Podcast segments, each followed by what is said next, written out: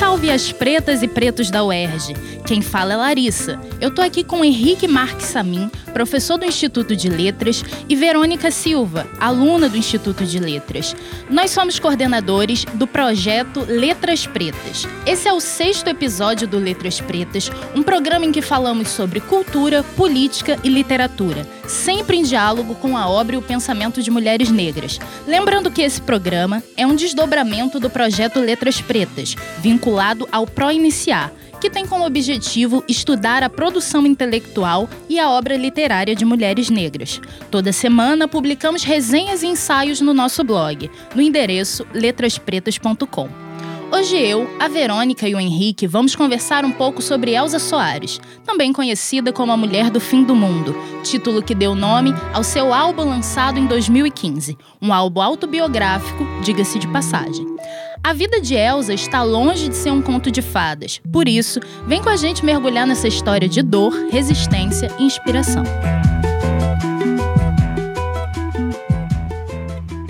Ainda que Elza Soares seja uma figura muito conhecida nacionalmente, acho relevante trazer uma breve biografia. Elza Gomes da Conceição nasceu em 23 de junho de 1930 na favela carioca de Moça Bonita, hoje conhecida como Vila Vintém, onde foi criada por seu pai, o operário Alaurdes Gomes Soares, e por sua mãe, a lavadeira Josefa Maria da Conceição Soares. A cantora carioca, dona de uma voz potente, começou a cantar aos cinco anos ao lado de seu pai.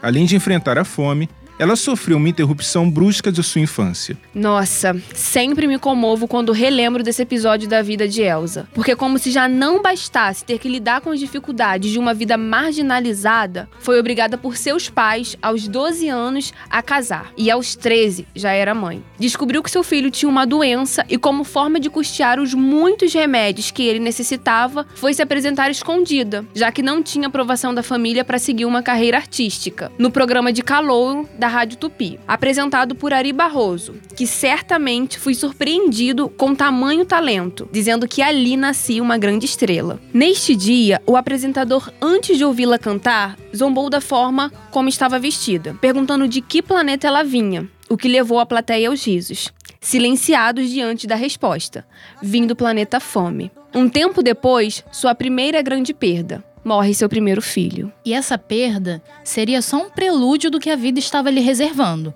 porque com menos de 21 anos já havia enterrado dois filhos e seu primeiro marido.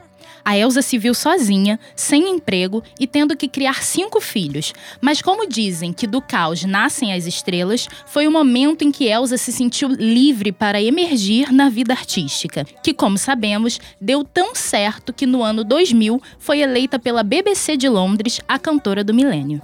Trabalhando de faxineira e doméstica, ela ainda nutria seu sonho de cantar. Foi nesta fase que surgiu uma oportunidade de cantar na televisão.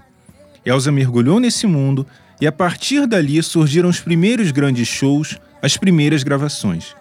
Nesse mesmo período de grandes realizações, Elsa teve que lidar com a dor de ter sua filha roubada por um casal de sua confiança, e só bem mais tarde, com uma melhor condição financeira, pôde pagar uma investigação particular e reencontrar sua filha.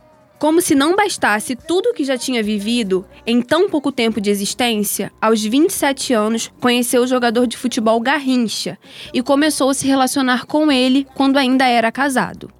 Elsa, em início de carreira, sentiu na pele a misoginia da sociedade que a acusava de ter destruído o casamento do pobre homem. Hoje, século 21, nada de novo sob o sol, né, gente?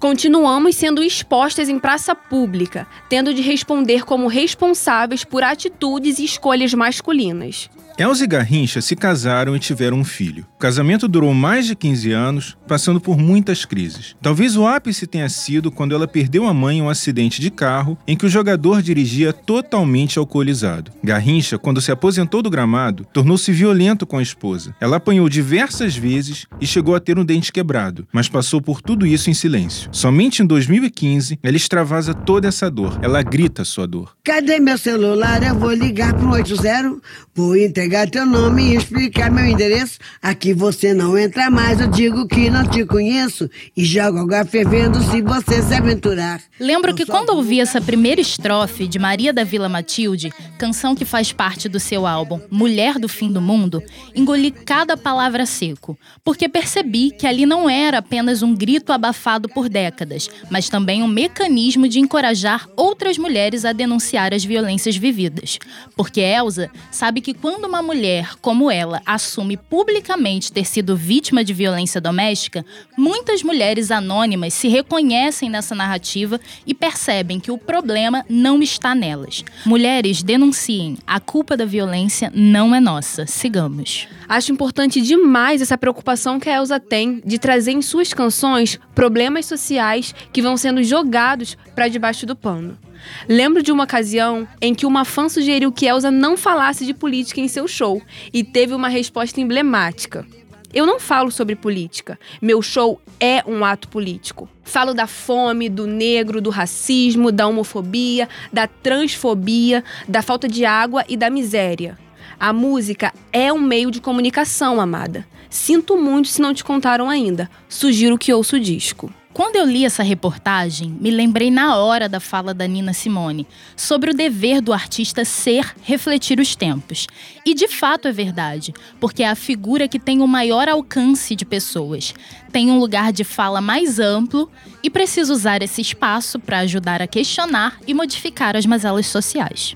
Exatamente. Porque o que foi esse último disco dela, lançado recentemente? Que só o título já foi um tapa na cara dessa sociedade machista. Deus é mulher. Toda vez que lia, ficava imaginando o cidadão de bem enlouquecendo, a acusando de heresia, gente. A Elsa é rainha demais. Mesmo com toda debilidade, tendo que fazer um show inteiro sentada, algumas vezes faltando ar, ela segue adiante. Porque, como diz na canção Mulher do Fim do Mundo, eu quero cantar até o fim.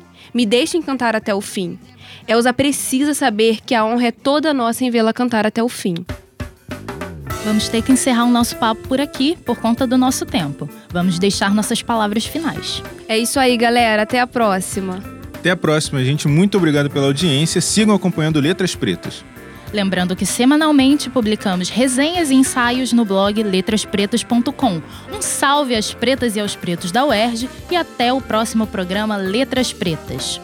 Programa Letras Pretas. Locução: Henrique Marques Samin, Verônica Silva e Larissa França. Equipe técnica: Daniel Barros, Gledson Augustos e Eduardo Sobral.